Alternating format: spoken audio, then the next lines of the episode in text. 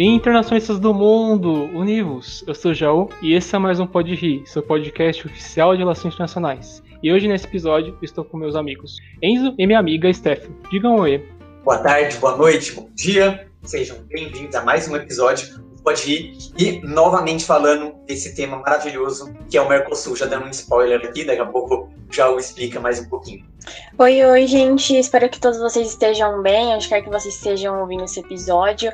Hoje vai ser muito legal, vai ser uma continuação do episódio passado. Vamos saber um pouquinho mais do Mercosul, como o Enzo falou. Então, espero que vocês gostem. Isso aí, pessoal. O Mercosul completará 30 anos de existência. E para isso, a gente trouxe aqui de novo, do episódio passado, o professor da Unifesp, Marcos Mauro. Diga oi, professor. Olá, olá a todas, olá a todos. Prazer estar aqui de volta com vocês agora para analisar um pouco mais o, o recheio desse Mercosul, para a gente poder discutir e analisar um pouco mais a fundo hoje, nessa segunda, nesse segundo encontro. Muito bem, muito obrigado, professor. Então, vamos para mais um episódio, gente.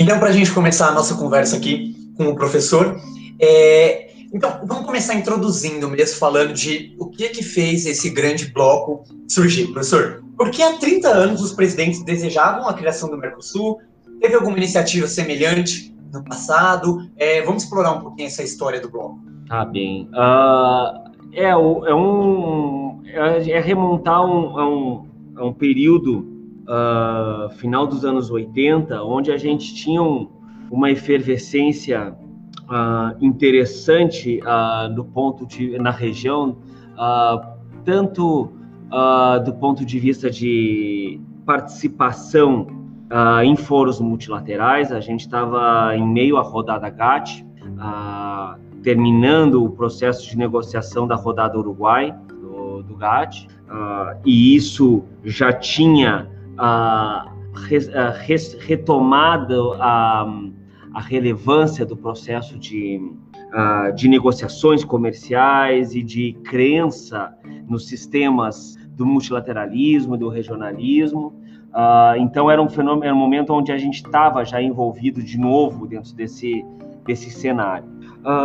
E é interessante também que na região a gente tinha vinha já de antecessores do Mosul, se assim a gente pode dizer, uh, que, for, uh, que foram uh, Alauk e Alad. Uh, muita gente sempre remete a Alauk e Alad, mas é interessante que houve um processo, um, uma discussão e uma disputa política muito importante quando da da, da Lauk tentando avançar no, no, no, nos anos 70 e um, é importante a gente tentar entender a, a, o objetivo de cada uma. A Lau, que era uma era para tentar criar uma grande área de livre comércio, e nisso ela não permitia que nenhum membro da Lau concedesse tratamento preferencial para outro membro sem ter que estender para os demais. Parece confuso isso. Mas se Brasil e Argentina quisessem fazer algum tipo de aproximação comercial estratégica, não poderiam fazer porque precisariam fazer essa concessão para todos. E isso, logo nos primeiros anos de Alauk, já se mostrou uh, profundamente in, in, inexecutável. Uh, os países andinos queriam criar uma, uma lógica de fomento comercial industrial próprio. Os países do Cone Sul queriam tentar buscar essa aproximação e a LAUC não permitia pelo seu tratado constituinte. E aí, quando surgiu a LAD, a LAD surgiu com a possibilidade de criar áreas subregionais, acordos de complementação econômica, como são chamados, que permitem fazer concessões ah, tarifárias ah, em num, num alcance uh, menor do que do, do, conjunto dos membros. E, e, e, isso aconteceu já logo no primeiro ano da LAUC, da LAD, perdão, com a criação da comunidade andina, naquela época chamada de Pacto Andino. E o Mercosul seguiu esse trilho. O Mercosul é, é, é filho da LAD, ele não surge nos, em 91 como um processo autônomo, ele surge como um, um processo subregional de integração econômica, naquele momento, dentro do escopo da LAD. Até hoje, o Mercosul, se vai buscar as bases da LAD, ele é o, ele é o Acordo de Complementação Econômica número 18, o famoso ACE 18 da LAD, que é o que deu a, a estrutura para o surgimento do Mercosul. Então, isso é esse momento onde a gente tem, tanto do ponto de vista do multilateralismo quanto do regionalismo, a, a, a região bem institucionalizada nesses termos. E, além disso, a gente tem já, final dos anos 80, o fim dos regimes uh, ditatoriais da, da região, e a gente começa a ver um processo de alinhamento uh, para começar a fomentar a cooperação regional em uma série de áreas. A gente começa a ver cooperação regional em área em, em temas militares, em temas energéticos, em temas de infraestrutura e também começa a avançar um diálogo também de cooperação em matéria econômica e industrial. E isso eu acho que é interessante para a gente poder uh, retificar a pergunta quando a gente fala sobre por que os presidentes desejavam a criação.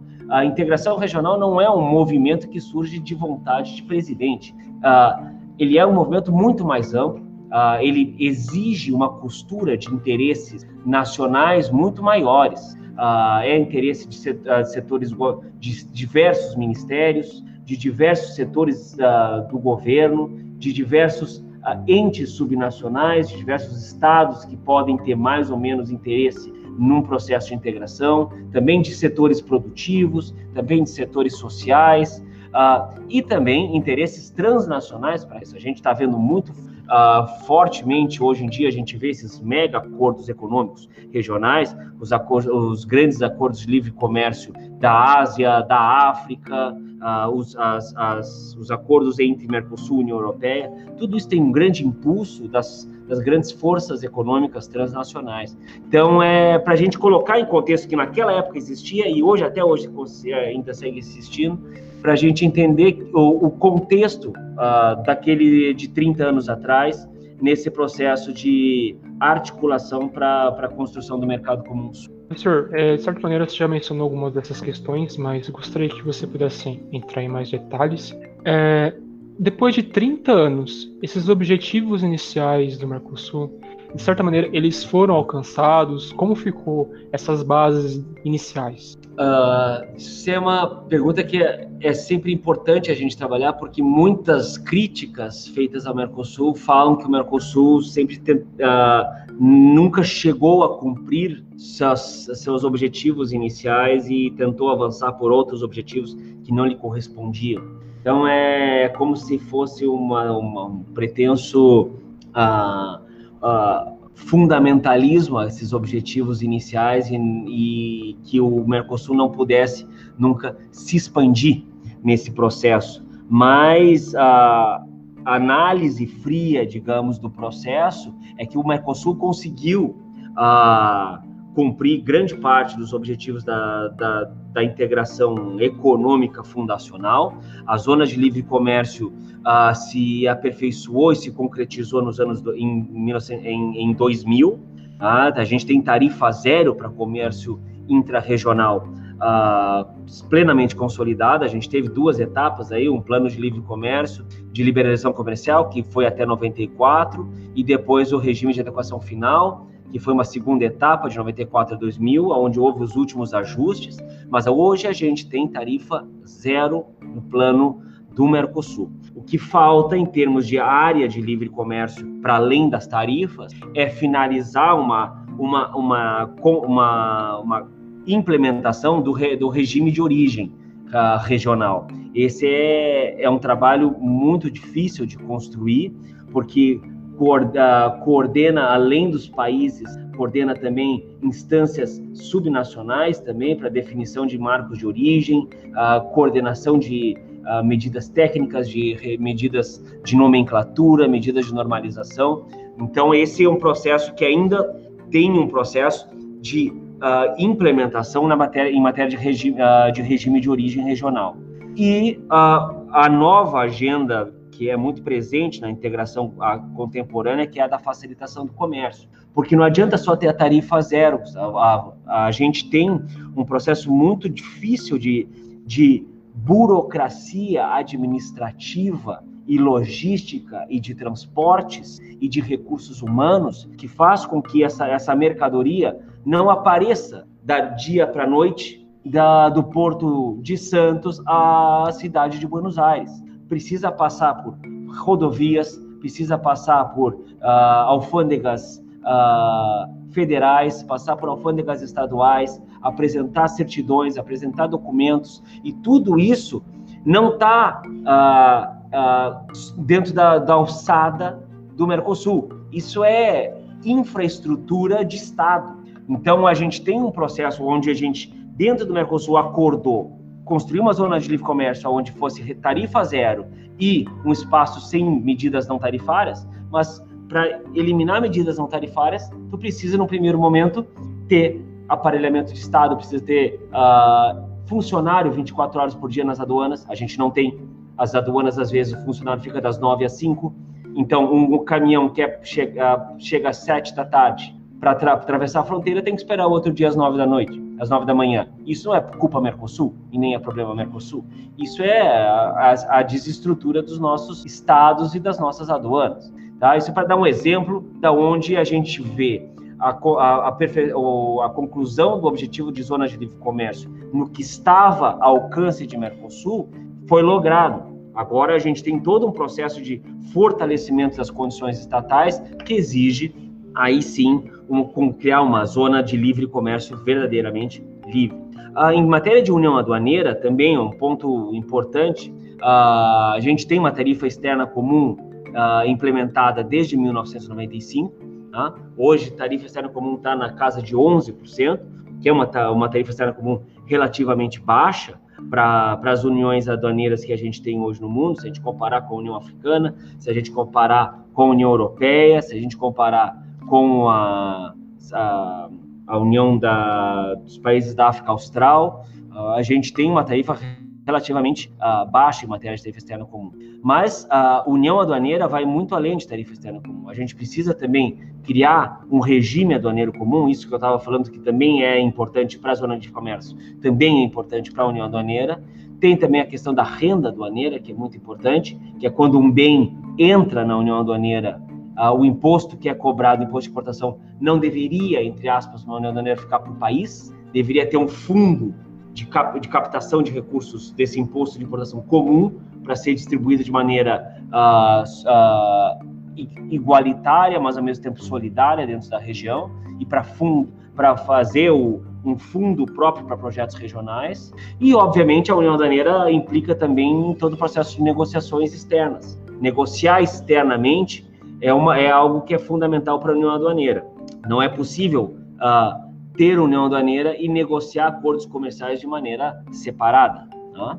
E por fim, o objetivo que é o que batiza o nome da, do bloco, que é o mercado comum, que exige que além de uma zona de comércio e uma união aduaneira, tenha também livre circulação de trabalhadores, de prestação de serviços e de capitais. E isso o Mercosul uh, tem enormes avanços em matéria de mercado, de mercado comum, a livre circulação de trabalhadores está estabelecida a partir do acordo de residência. A gente tem também a declaração sociolaboral que harmonizou direitos trabalhistas uh, mínimos na região e a gente tem também o acordo uh, regional de previdência social que permite que qualquer um de nós trabalhe em mais de um, dois, três países da região e ainda possa se aposentar. Uh, trabalhei 10 anos no Brasil, 15 anos no Uruguai, mais 10 anos na Argentina e quero me aposentar na Argentina. Posso? Posso, porque a gente tem um acordo regional e isso é um dos pilares para a circulação de trabalhadores. Em matéria de serviços, prestação de serviços, a gente tem protocolo vigente desde 2005 para liberalização do comércio de serviços. A gente teve uma, uma importante atualização uh, do comércio de serviços agora em 2019, quando a gente colocou o capítulo de comércio de serviços financeiros, e também na área de circulação de investimentos, circulação de capitais. Protocolo também de Colônia de 93, vigente há muito tempo, que sofreu agora uma importantíssima atualização em 2017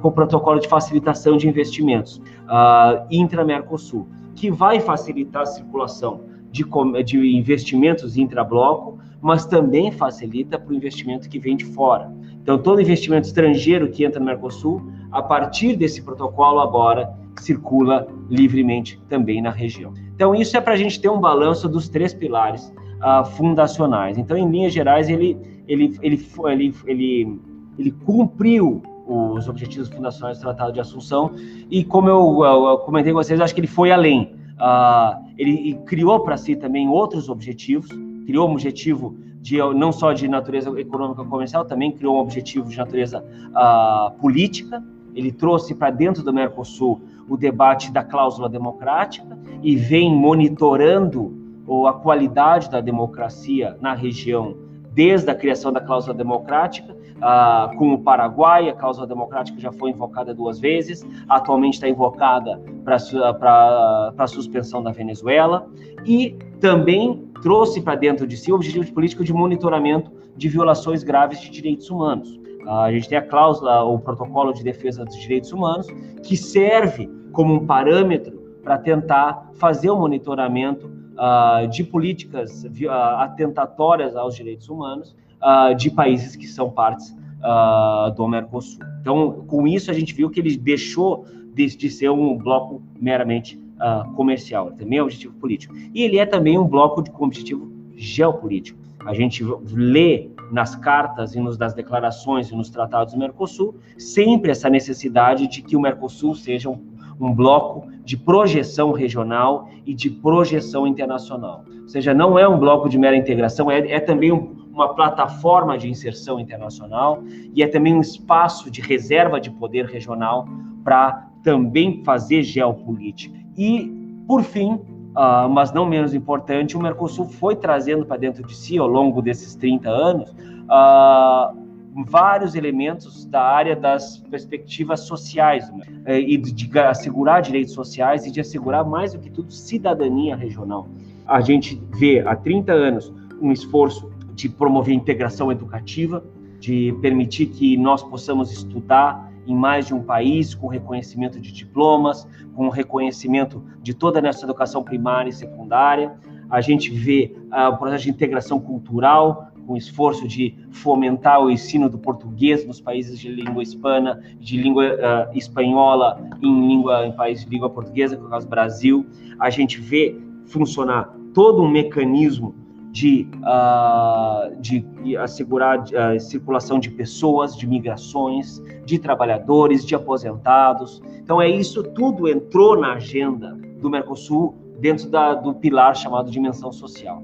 Então é, é um balanço longo, porque é uma história longa e com uma, um, objetivos uh, muito audaciosos, muito além de criar uma espécie, um, um, mero espaço de integração comercial. O Mercosul se propôs esses 30 anos a coisas uh, muito complexas, muito amplas, uh, e como eu tentei resumir, eu acho que ele demonstra avanços muito contundentes em todas as áreas aonde ele buscou uh, trabalhar.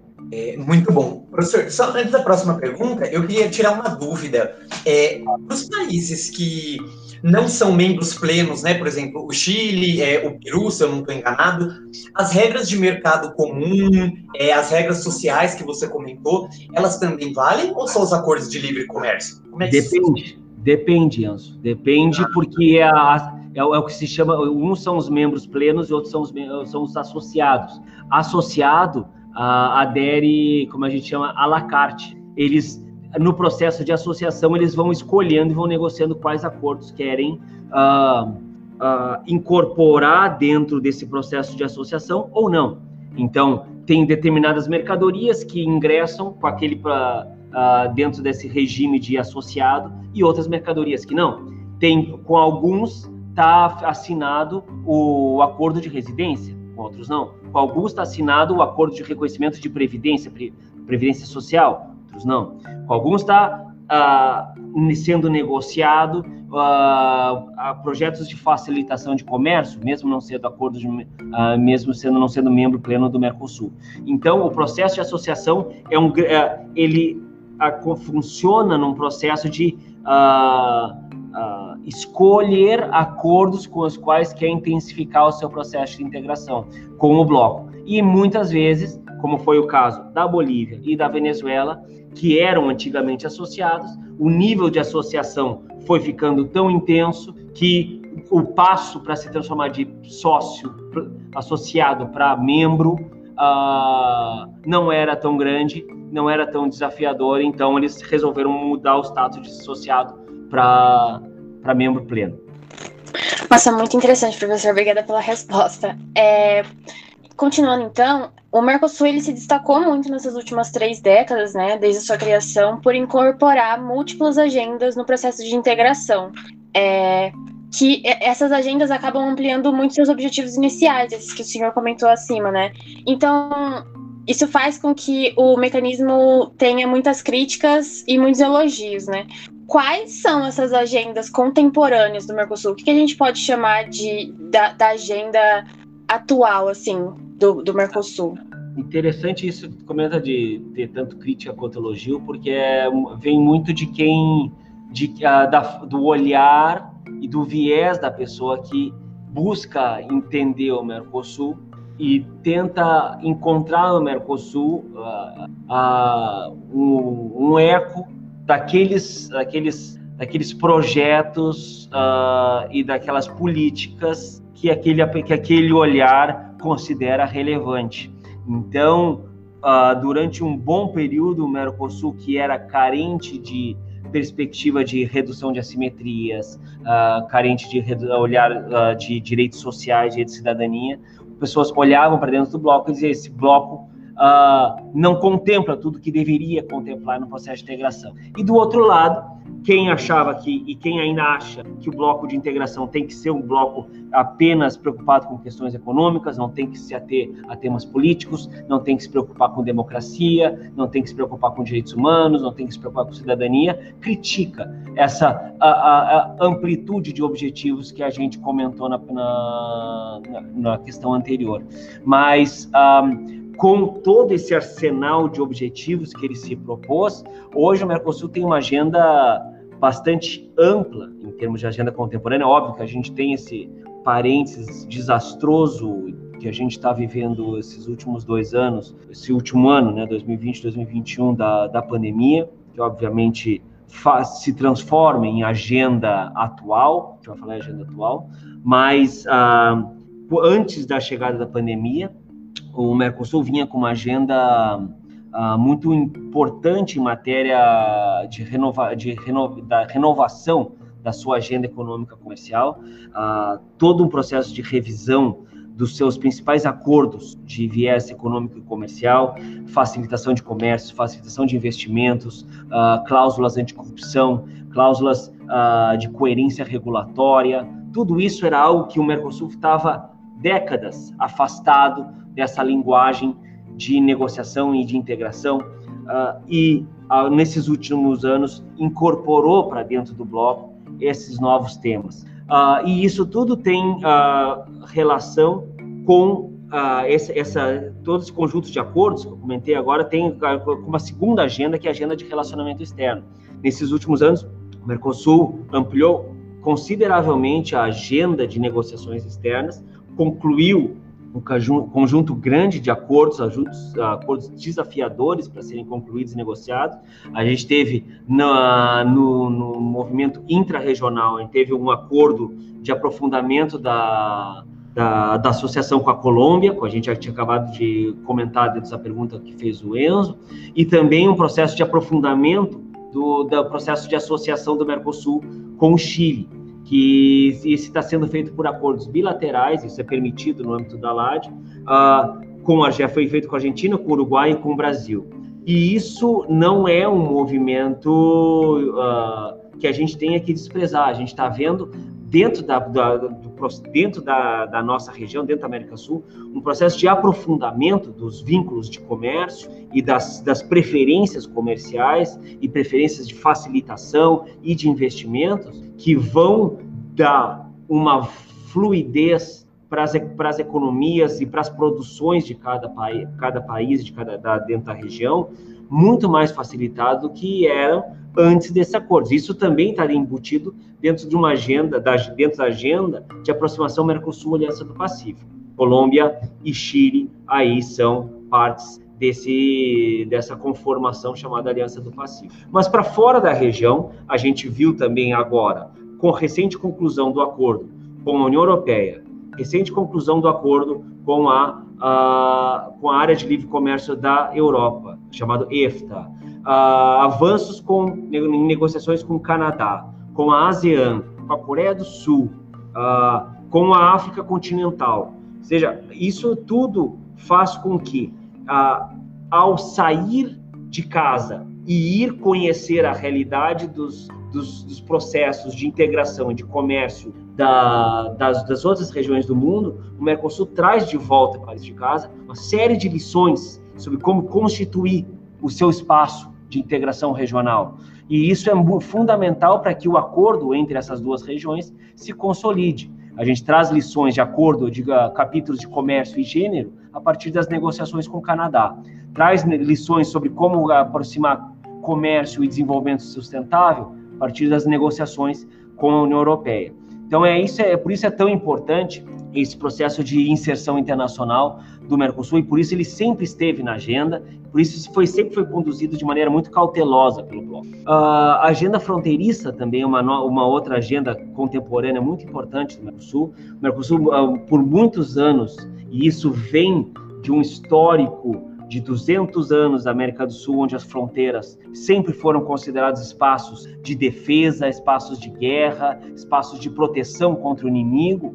E nos últimos 15 anos, assim a gente pode tentar delimitar, 20 a 15 anos, as fronteiras começaram a ser desmistificadas uh, em matéria de temas de defesa e passaram a ser tratados mais como espaços uh, de cidadania, espaços mais republicanos e menos militares. Então, foi possível começar a enxergar a fronteira como um espaço para comércio, um espaço para criação de espaços transfronteiriços, investir em aduanas, investir em espaços de circulação que não precisassem estar com a vigilância instalada. Há muita cooperação transporteirista acontecendo, justamente para facilitar a circulação de comércio, facilitar a circulação de pessoas em zonas de fronteira, que é o que a gente tem que viver hoje. Nós não temos nenhum uma, uma, um país fronteiriço inimigo para que a agenda fronteiriça com algum vizinho seja uma fronteira de guerra. Só que a gente sempre teve, historicamente, uh, dentro das fronteiras do, da América do Sul, contaminada essa visão securitária defensista em matéria de defesa. E isso agora está muito bem imbuído, embutido, digamos, dentro da, dentro da agenda do Mercosul. Tem uma agenda forte, recente, o Mercosul, de reforma institucional. É verdade que o Mercosul, nesses últimos 30 anos, cresceu em termos de estrutura, em termos de burocracia internacional, muito, de, muito, de maneira muito forte. Eu trabalhei, como a gente, eu já conversei com vocês no primeiro no episódio anterior, uh, dentro da estrutura do, do Mercosul, da Secretaria do Mercosul. A Secretaria do Mercosul não conta com mais de 60 funcionários, é uma estrutura extremamente pequena, é um edifício com dois a três, no máximo três, chega a dois andares completos dentro da, do Uruguai. Uh, mas a, a, estrutura que cresceu, que eu posso, que eu estou me referindo aqui, e é a que está na agenda do bloco, é a quantidade de órgãos derivados. Uh, hoje a gente tem mais de 300 órgãos que compõem a estrutura do Mercosul. Só, só, existem, só existem três órgãos decisórios, né? O Conselho, a Comissão e o Grupo, o Mercado Comum. Esses três têm, abaixo deles, 297 órgãos que lhe ajudam a tomar decisões. Só que nisso, as, as agendas se pulverizam dentro dessa estrutura e perde prazo, perde dinâmica e perde capacidade de diálogo. Então, a reforma para tentar enxugar e racionalizar essa estrutura intra-Mercosul, dentro do ponto de vista decisório, está ah, uh, instalada já faz alguns anos, e agora, nos últimos dois anos, a gente viu avanços importantes para tentar criar mecanismos de coordenação para tentar chegar em algum, algum critério para começar a diminuir, a eliminar, suprimir uh, órgãos que são importantes, porque a gente não pode tentar deixar que as tomadas de decisões do Mercosul sejam todas decisões de alto nível político, porque senão a gente perde o olhar técnico. Então é muito importante que no momento de falar sobre integração fronteiriça, por exemplo, a gente tenha uh, não tenha quatro chanceleres decidindo como se negocia um acordo. Entende? A gente quer que participem os técnicos que trabalham em assuntos fronteiriços, que estão dentro de assuntos uh, de migrações, que estão dentro de assuntos de circulação de aspectos sanitários ou fitossanitários. Nós precisamos ouvir a voz dos técnicos dos quatro países membros, os cinco países membros, quando a Venezuela participa do processo negociador. Mas é, é muito mais uma questão de azeitar o processo, a participação dos, dos fóruns técnicos, para que a, a, o processo decisório político saia com mais eficiência, saia com mais rapidez e tenha sempre o embasamento técnico. Então, esse, essa, é a, essa é a agenda que está hoje na mesa, uh, Stefan. E, por fim, a agenda social e cidadã, que a gente tem, uh, nesses 30 anos de conformação de Mercosul, esse acervo de direitos sociais que eu fui listando ao longo da primeira parte da fala, está uh, uh, sendo consolidado e vai ser aprovado uh, e promulgado e divulgado, acho que na semana que vem, o chamado Estatuto da Cidadania, que vai ser como se fosse uma, gran uma grande carta de direitos fundamentais do cidadão do Mercosul no qual qualquer um de nós vai poder abrir a carta, o Tratado de Direitos Fundamentais do Mercosul, e vai ali encontrar os seus principais direitos uh, enquanto cidadão Mercosul. Direito a uh, circular com, seu, com, sua, com sua educação, circular com sua carteira de trabalho, circular com seu direito à previdência, circular com o direito de acesso à saúde pública nos quatro países, circular com a uh, possibilidade de reintegrar-se com família, com esposa, com filhos, com os pais, ascendentes e descendentes dependentes, ou seja, um conjunto de direitos fundamentais que a gente agora, a partir de agora, vai ter plasmado em papel, em um documento uh, Mercosul, esse rol de direitos fundamentais, que isso acho que está na agenda e estava na agenda nos últimos cinco, seis anos do Mercosul, e agora finalmente vai se concluir. Então, ou seja, é, é para fazer um sobrevoo em várias frentes da agenda do Mercosul, para a gente ver que não é uma agenda, são várias, e cada uma com seu processo complexo de uh, construção e de avaliação de resultados, tanto positivo quanto negativo. É muito minimalista, muito reducionista a gente tentar dizer que cumpriu ou não cumpriu com essa agenda, avançou ou não avançou. Então, em todos eles tem matizes para a gente poder avaliar com um pouco mais de profundidade, né, Stefano? Com certeza, professor, eu estou muito curioso para ver essa carta. Você já tinha comentado no último episódio, dado uma pista sobre ela. Estou é, bastante animado para dar uma olhada. É, passando então para o nosso próximo tópico, é, professor, a gente sabe que a TEC ela foi instituída, mas vivem se comentando sobre as diversas listas de exceção, ou seja, apontando a não consolidação dela. Bom, o que, que falta para a gente consolidar esse mecanismo e e parar com esse negócio de lista de exceção para diminuir, para aumentar, é, conforme o desejo do Estado, do presidente de plantão? É, como que a gente torna isso mais uniforme? O que, que falta? Como que o Mercosul está lidando com isso? Uh, a gente, até, até que é muito polêmica, a tarifa externa comum é, é uma ferramenta que permite manter o processo de integração econômico uh, uh, unido, ela é, ela forma essa esse grande cinturão aduaneiro ao redor dos países, mas dizer que ela é uh, extremamente perfurada e difusa e frágil não é verdade. Tá? Isso é, é um, uh, nós temos hoje um universo de quase 20 mil uh, itens tarifários da nomenclatura comum do Mercosul. Desses, ao redor de 800 a 700 estão perfurando a tarifa externa comum. E isso, isso é o que a gente tem que colocar uh, em, em evidência. Tá? A gente tem uh, um processo onde uh, os países perfuram, e isso acho que é, é, é interessante, se a, a, a, o elemento muito questionado são as perfurações, tanto perfurações para cima, ou seja, que fazem com que o país esteja temporariamente aplicando uma tarifa acima do permitido dentro da tarifa externa, e isso a gente é o que tu está falando das listas de exceções, mas tem também um elemento ah, das tarifas que estão para baixo, países que estão cobrando tarifas menores do que o acordado. Né? E isso também, às vezes, por falta de comunicação, ah, ah, reduziu dentro de um escopo que era permitido e não comunicou, e, não, e é, é todo esse processo de dificuldade de comunicação que é também fruto daquela primeira pergunta que fez o Gustavo para a gente entender o processo de fortalecimento dos nossos estados, de intercâmbio de informação, de boa cooperação tecnológica entre os países uh, da região, investir em sistemas de comunicação de integração que vai permitir com que uh, automaticamente a aduana argentina saiba que o Brasil reduziu a tarifa para importação de celulares de 11 para 9. Uh, não precisa esperar uma carta carimbada do ministro passar pela, uh, pela tradução oficial para depois chegar na mesa da, do secretário, do ministro do país vizinho. A gente pode criar sistemas informatizados onde tudo isso seja informação compartilhada, obviamente reservada para dentro do, dos países, mas uh, a facilitação dessa, dessa comunicação, e isso é um dos elementos mais importantes no processo da defasagem da perfuração da tarifa externa, quando ela é para baixo, quando ela é para diminuir os custos, para diminuir as tarifas de, de importação.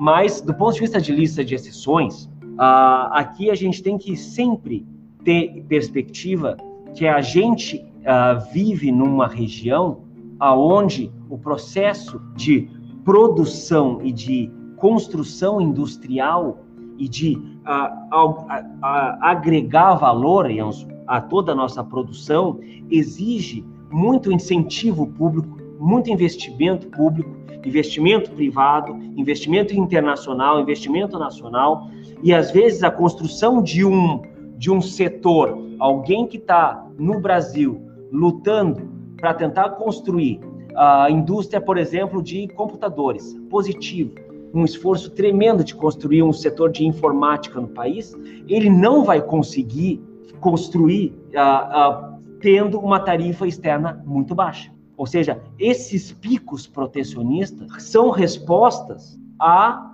um movimento interno de cada um dos países para buscar essa proteção e manter vivo setores produtivos que são importantes e são estratégicos para os países do Mercosul. Então, a crítica per se das listas de exceções e da perfuração precisa ser percebida do ponto de vista de por que ela é necessária porque senão o que a gente vai ter é num processo de desgravamento tarifário, a gente vai fazer com que os nossos setores industriais tenham que concorrer uh, sem nenhum tipo de apoio estatal. A gente tem que estar tá vivendo um período onde os estados fazem pouquíssima política pública de desenvolvimento, pouquíssima política de investimentos, de subsídios. Então, as empresas que estão sobrevivendo, estão sobrevivendo por conta própria.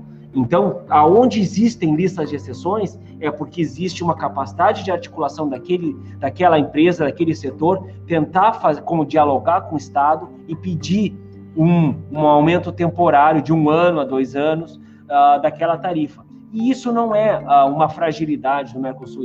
Isso mostra um, um Mercosul, uh, um bloco de integração atento às, às, às necessidades de desenvolvimento da região de desenvolvimento para além de aumento de PIB, aumento de fluxo de comércio. A gente está falando de momento que gera emprego, que gera produção local, que gera indústria nacional. Então é para isso que essa flexibilidade, entre aspas, da TEC, por meio das listas de exceções, é estratégico. É estratégico para os modelos de desenvolvimento da região. Obrigado, professor. Puxando para uma questão mais recente, é, ano passado teve aquele problema entre a Argentina contra o Brasil, Paraguai e Uruguai, em que a gente nem queria travar a negociação com Singapura, Coreia do Sul e Canadá, se não estou enganado. É, houve aquela questão, tudo, e houve aquela proposição de flexibilizar o Mercosul, em que os países entrariam em diferentes momentos nos acordos, e para o acordo seria formado, mas entrariam em velocidades diferentes, correto? Então eu gostaria de perguntar qual a opinião do, senhor sobre esse caso de flexibilização, de flexibilização e se isso realmente irá acontecer ou se foi só alguma questão do momento. É interessante tu, uh, resgatar porque o, o, o, o, debate sobre flexibilização justamente o do ano passado, porque o debate sobre flexibilização vem desde vem desde o final dos anos 90, ah, quando começou o processo de negociação de inserção internacional do Mercosul, os primeiros diálogos com os Estados Unidos, né, diálogo para a ALCA, os primeiros diálogos com a União Europeia para começar a criar o, o acordo quadro de negociação do Mercosul com a União Europeia, já começava a se discutir essa possibilidade de fazer acordos de múltiplas velocidades ou de permitir acordos bilaterais. Mas o do ano passado foi um caso, acho que emblemático para a gente entender hoje a discrepância de critérios, acho que dentro da região. O que, se, o que aconteceu ano passado foi, ah, como eu falei, ah, que a gente vinha com agendas muito bem impulsionadas até a chegada da pandemia, ah, a agenda de relacionamento externo estava ah, afiada, se a gente pode dizer assim. Os negociadores estavam com propostas na mesa, com ah, propostas já consensuadas com setores industriais, com setores sociais, setores sindicais, ah, tanto do lado ah, dos sócios quanto do lado aqui do Mercosul. E quando começou o ano, e, e mais ou menos nessa mesma época do ano, para março, para abril, na, na presidência paraguaia, a presidência paraguaia chamou uh, um conjunto de reuniões de negociações externas com esses sócios que tu comentaste. Uh, o que, que o que, que aconteceu? Brasil, Paraguai e Uruguai disseram: vamos para a mesa de negociações. A Argentina disse: calma lá, a gente está entrando num processo de pandemia, onde a gente não sabe o tamanho do estrago que a gente vai sofrer do ponto de vista interno como país, como sociedade, como economia e como indústria. Ah, portanto, como que a gente vai poder fazer um compromisso em matéria de negociação externa? Como que a gente vai poder comprometer que a gente vai abrir o setor de calçados, o setor de automóveis para a Coreia e para Singapura, se a gente não sabe se a gente vai ter esse setor daqui a dois, três anos, quando superar a, a pandemia, superar a crise econômica da pandemia. Então, a gente primeiro tem que isso é o discurso argentino e a perspectiva argentina naquele momento do ano passado. A gente precisa saber em que estado estaremos dentro da região para saber como que, o que, que a gente pode pactuar com os, o restante dos, dos, do, dos sócios. E isso está acontecendo. E aí, nesse momento, há uma distensão. Logo nos primeiros três, quatro dias, surgem matérias da manchetes no jornal: Mercosul vai romper, Mercosul pra, vai para flexibilização, Mercosul vai uh, partir para os acordos bilaterais e nada disso aconteceu. A, a, a, o impulso, e é, isso, e é por isso que eu falo sobre o, o, papel da União Aduaneira e o papel da tarifa externa comum e do, da lógica de mercado comum. Desde, logo em seguida, todos os três países vieram e entenderam, entenderam a dinâmica proposta pela Argentina. E não só os governos, e muito menos os presidentes, Aqui quem, aqui quem se posicionou foi CNI, Confederação Nacional de Indústria do Brasil, Confederação Nacional de Indústrias da Argentina, uh, CUT uh, do Brasil, setores sindicais do Paraguai e da, e da Argentina, todos os setores, tanto produtivos quanto trabalhistas, uh, falaram, vamos dar uma desacelerada nesse. Então é por isso que a, o debate sobre flexibilização, se a gente coloca ele dentro desse viés, a gente permite com que a, a, a região negocie, dialogue e se coordene para enfrentar os problemas, os problemas regionais de maneira uh, articulada. Né? Então, e quem demanda pela flexibilização, quem demanda em favor, uh, que precisa se, se desgarrar do resto da região, é, são, é, é, são atores, são setores ou são governos que não querem diálogo que não querem coordenação, que não querem essa aproximação, que não querem enfrentar de maneira conjunta, regionalmente, os problemas que a gente tem que enfrentar, uh, seja os problemas regionais, seja os problemas globais. Tá?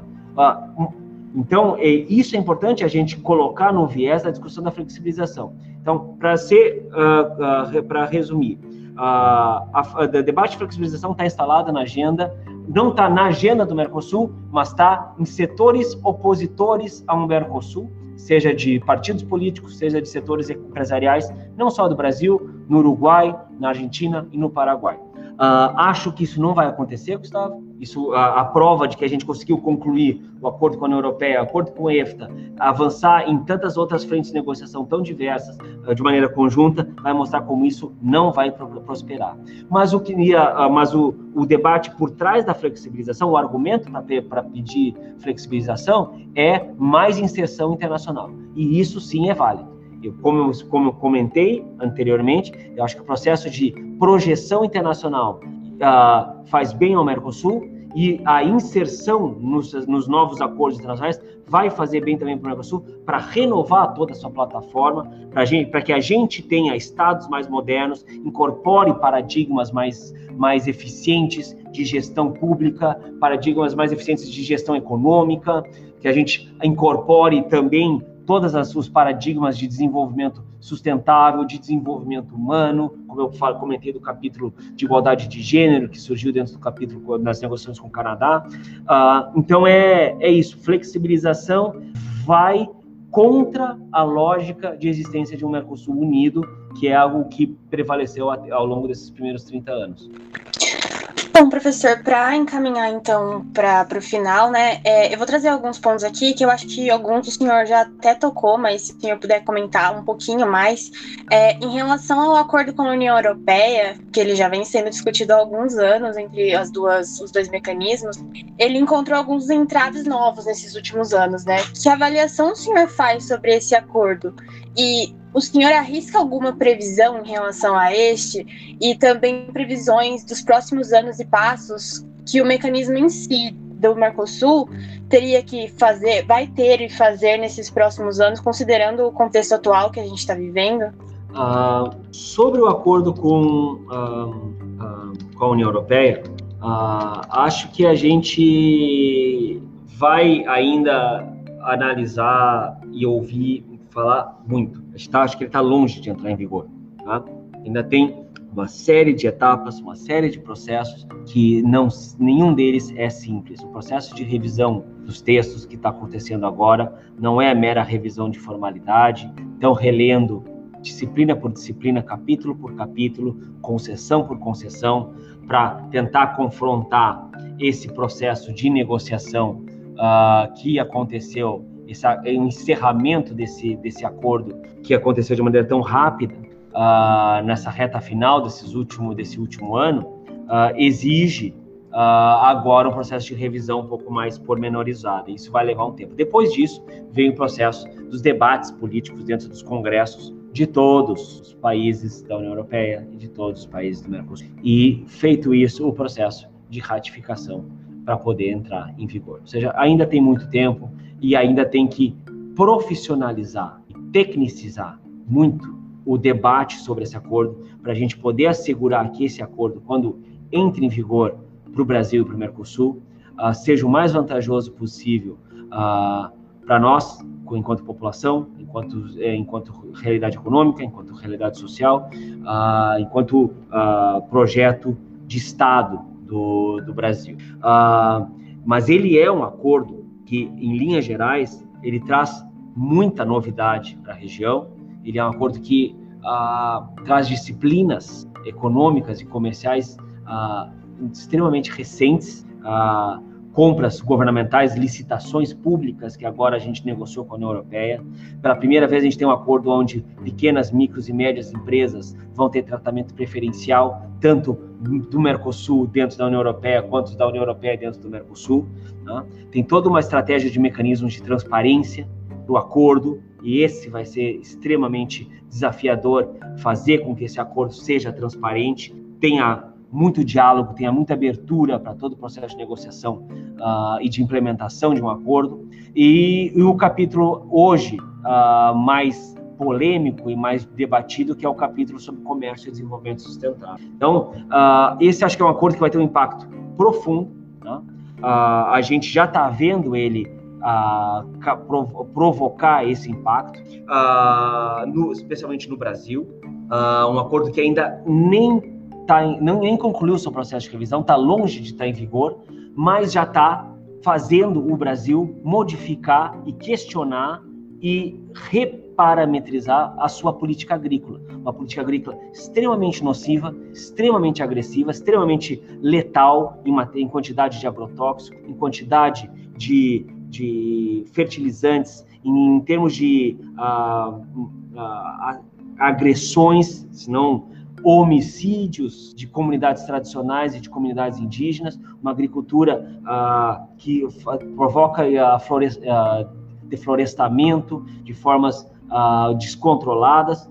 A gente viveu isso esses últimos anos de maneira muito séria. Então, uh, o grande agronegócio brasileiro, a partir de agora, vai precisar aprender a se pautar por outras regras. E já está modificando. Está um esforço enorme ao longo do ano passado para cá de começar a reposicionar a política agrícola brasileira para tentar não ser um, uma, um setor econômico párea do planeta.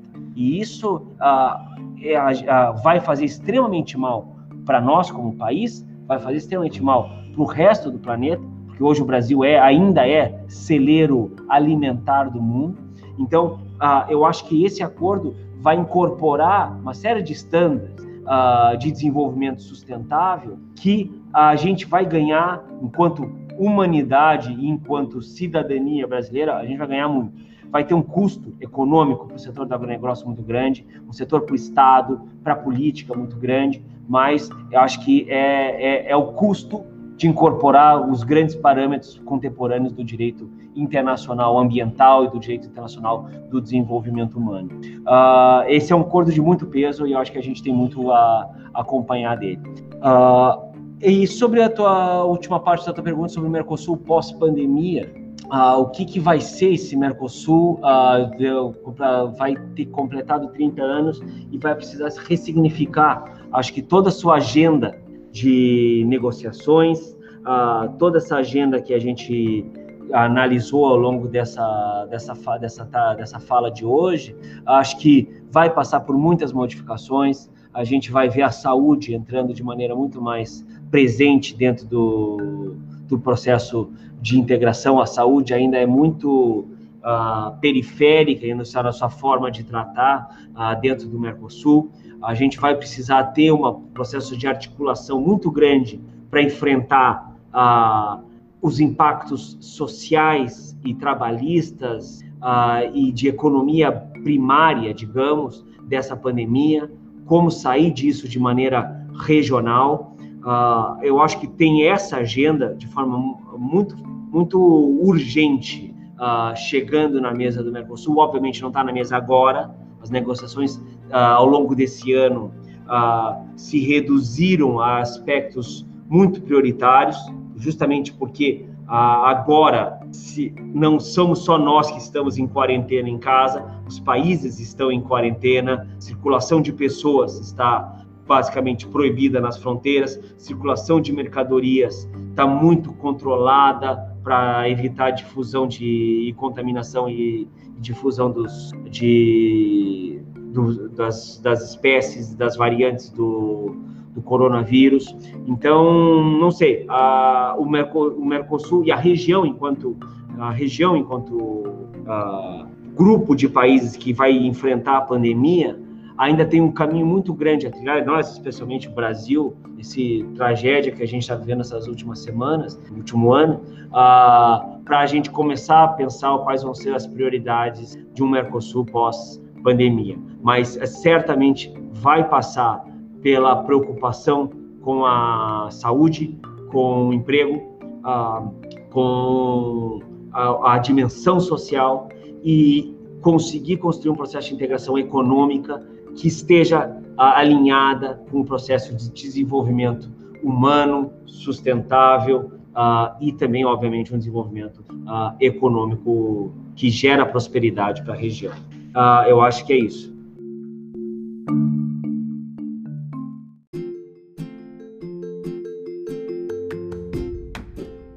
Muito bem, internacionalistas, esse foi mais um episódio. Nesse episódio aqui duplo com o professor Marcos Mauro sobre o Mercosul, a gente tratou várias questões sobre ele. Então, eu agradeço a participação de todos aqui, a participação do professor. E agradeço você, ouvinte. Lembrando que o Pode Rir está fazendo um ano de existência. É, estamos ficando velho já. E eu convido todos a seguirem a gente no Instagram, nas redes sociais, porque lá a gente posta várias novidades sobre episódios e memes e outras coisas bem legais. Muito obrigado, professor, pela participação e até a próxima, pessoal. Gente, muito obrigado por terem chegado ao final de mais esse episódio. Também agradeço ao professor por estar aqui conosco de novo. Muito obrigado, foi como sempre é uma aula. Os episódios e gravar, pode rir, e depois vocês ouvirem, é muito legal, porque é como se fosse uma. Me lembra um pouco uma masterclass, assim, porque é muito conhecimento, é bem bacana. E para quem quiser conhecer um pouco mais sobre o professor e ver também o ping-pong dele, que é geralmente a parte mais descontraída do episódio, a gente não repetiu justamente para não ficar repetitivo para vocês, mas está no episódio sobre como é trabalhar no Mercosul. Lá vocês podem conhecer um pouco mais sobre a carreira do professor e também curiosidades sobre ele, o que ele gosta, enfim, outras coisas. Então é isso e até o próximo episódio. Gente, muito obrigado por estarem aqui com a gente, por terem nos ouvido. É, muito obrigada aos meus colegas e muito, muito obrigada ao professor por toda a exposição que ele trouxe aqui hoje, que foi extremamente interessante. Espero que todos vocês fiquem bem e até a próxima.